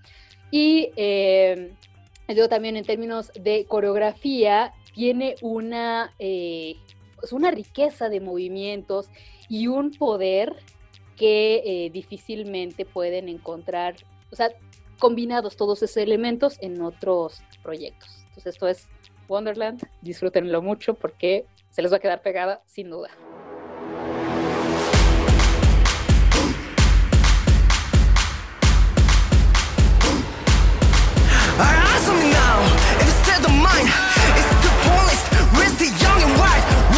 We gonna find new way to be mine. 지도가 부르는 곳, 그 섬은 곳 많이 내 꿈이 직업 끝에 꿈꾸는 시작 날개를 펴고 영원히 철없게 like Peter. 터질 듯한 심장을 pump it up. 불린 듯한 주먹을 꽉 쥐어. 자 열린다 진실의 문그 앞에서 부숴버릴 듯이 we on fire. 너는 여기서 멈출 텐가? 그토록 원하던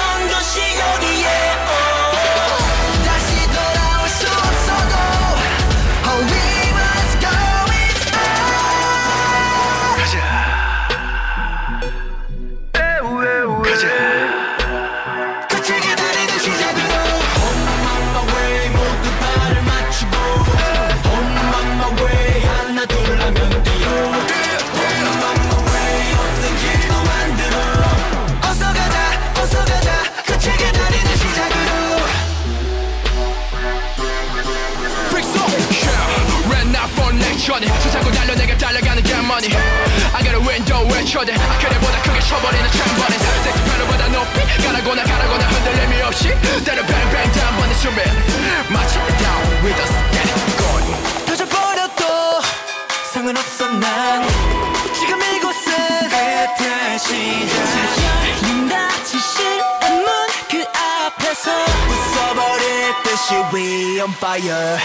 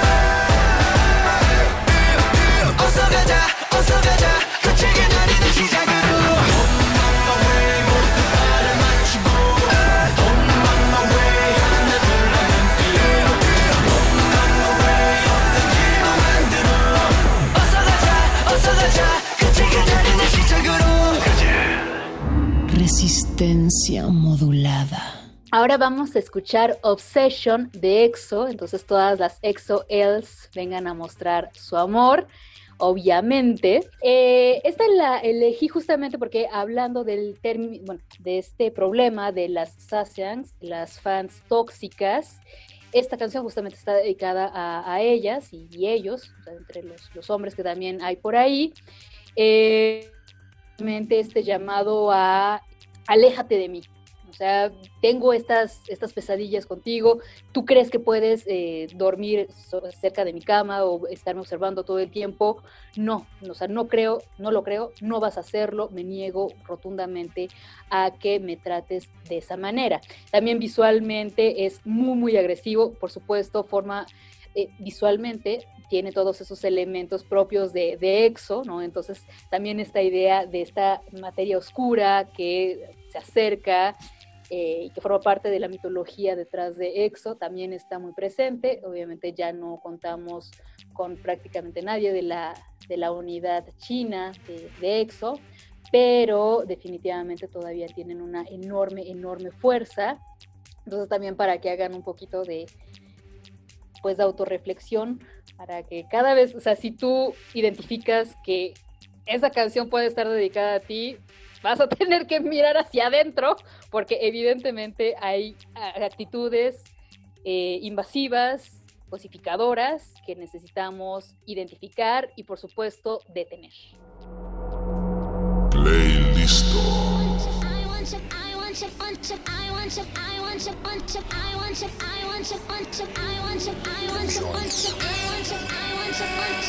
제발 이제 그만 밤이 눈을 막아 그만해 넌또 몰래 숨어들었지 잠든 귓가에 가까이 다 쳐다보다 할퀴고 눈썹대 끝도 없이 속삭이는 목소리 Oh you the bad dream kid 나를 홀려 자꾸 불러 너 있는 곳 그래 내게 오라고 날 안다고 I don't think so 뭐든 내게 파고들어 I don't think so 넌 내 눈을 가려 don't think so 헛된 꿈 버려 I don't think so 독을 뱉게 하지 마 I don't think so 넌날 다시 못 가져 I don't think so Shut up and go away 가슴 날 지겹도록 말했어 죽고 죽는 악몽 이젠 끝낼게 우리까지 exit light. 우리까진 exit line 이제 그만 꺼져 줄래 내게서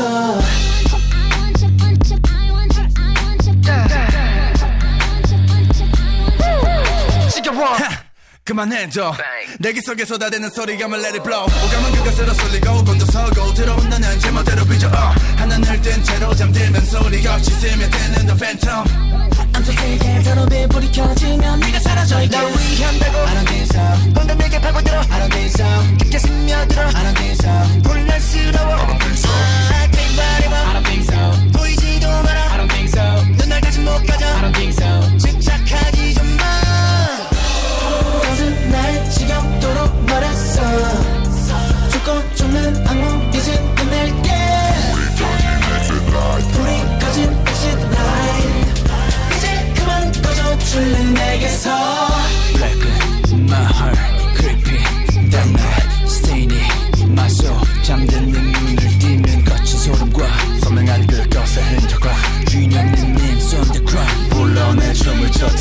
say what you like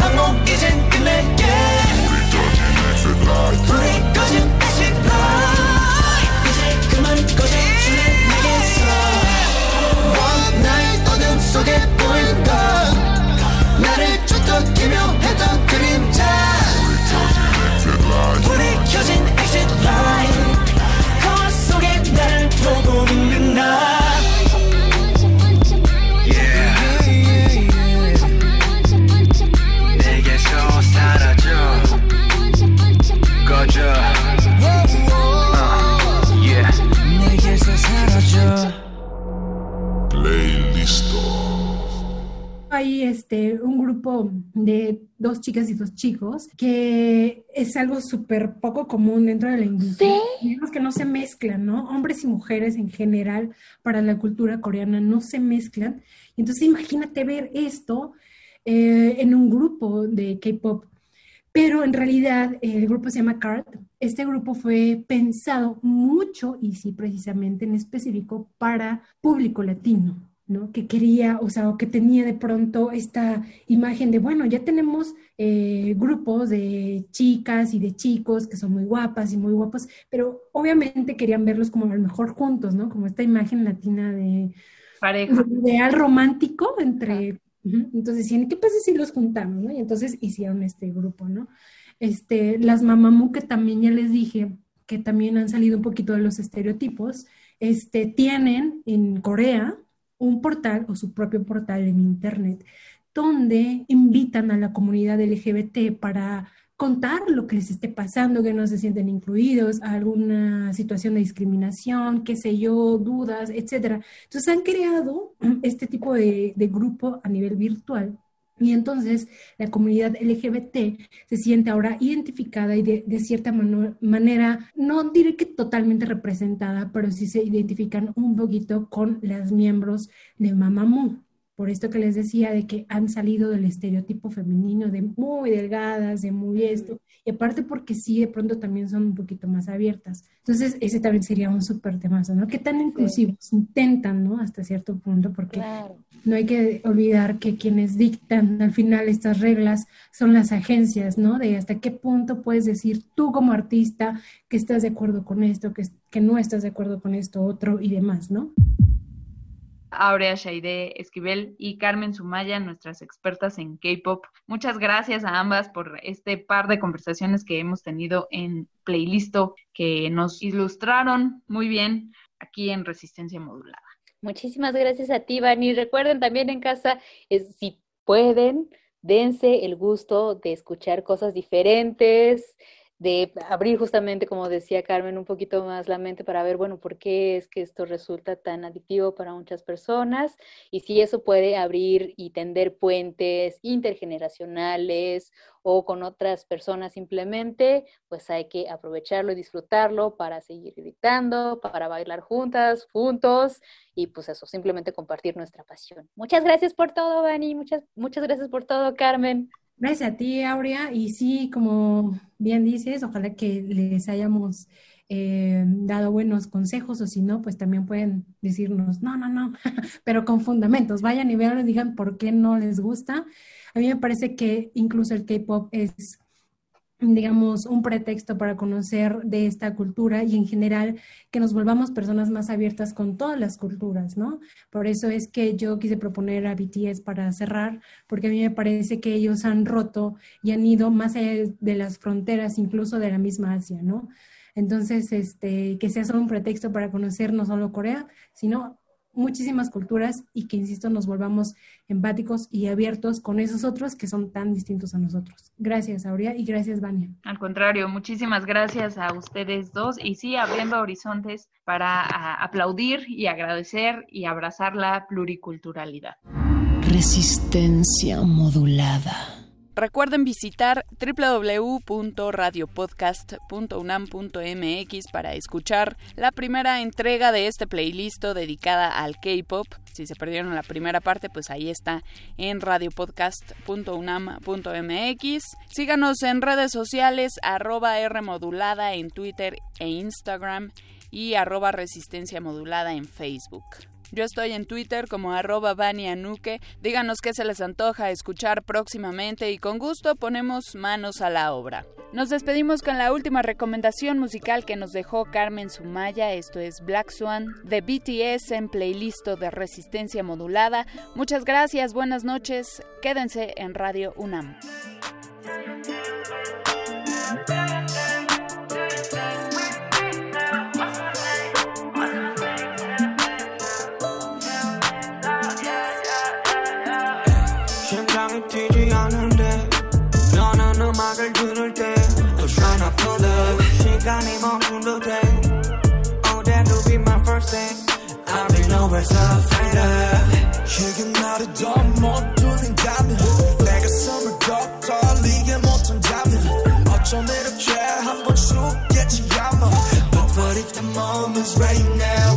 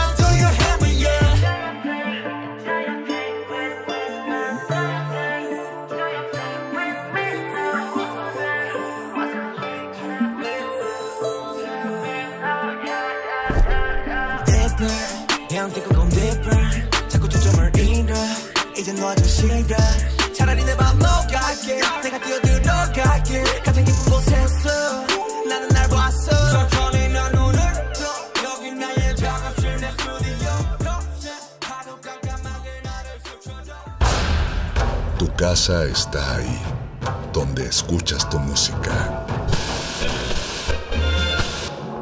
Vuelve a ella.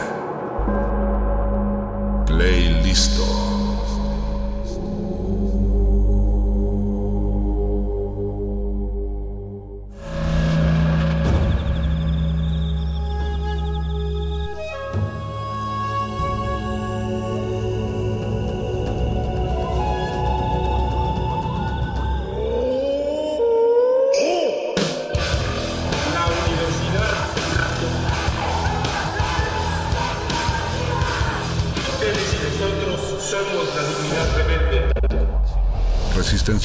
Es una coproducción de Radio UNAM y El Universo.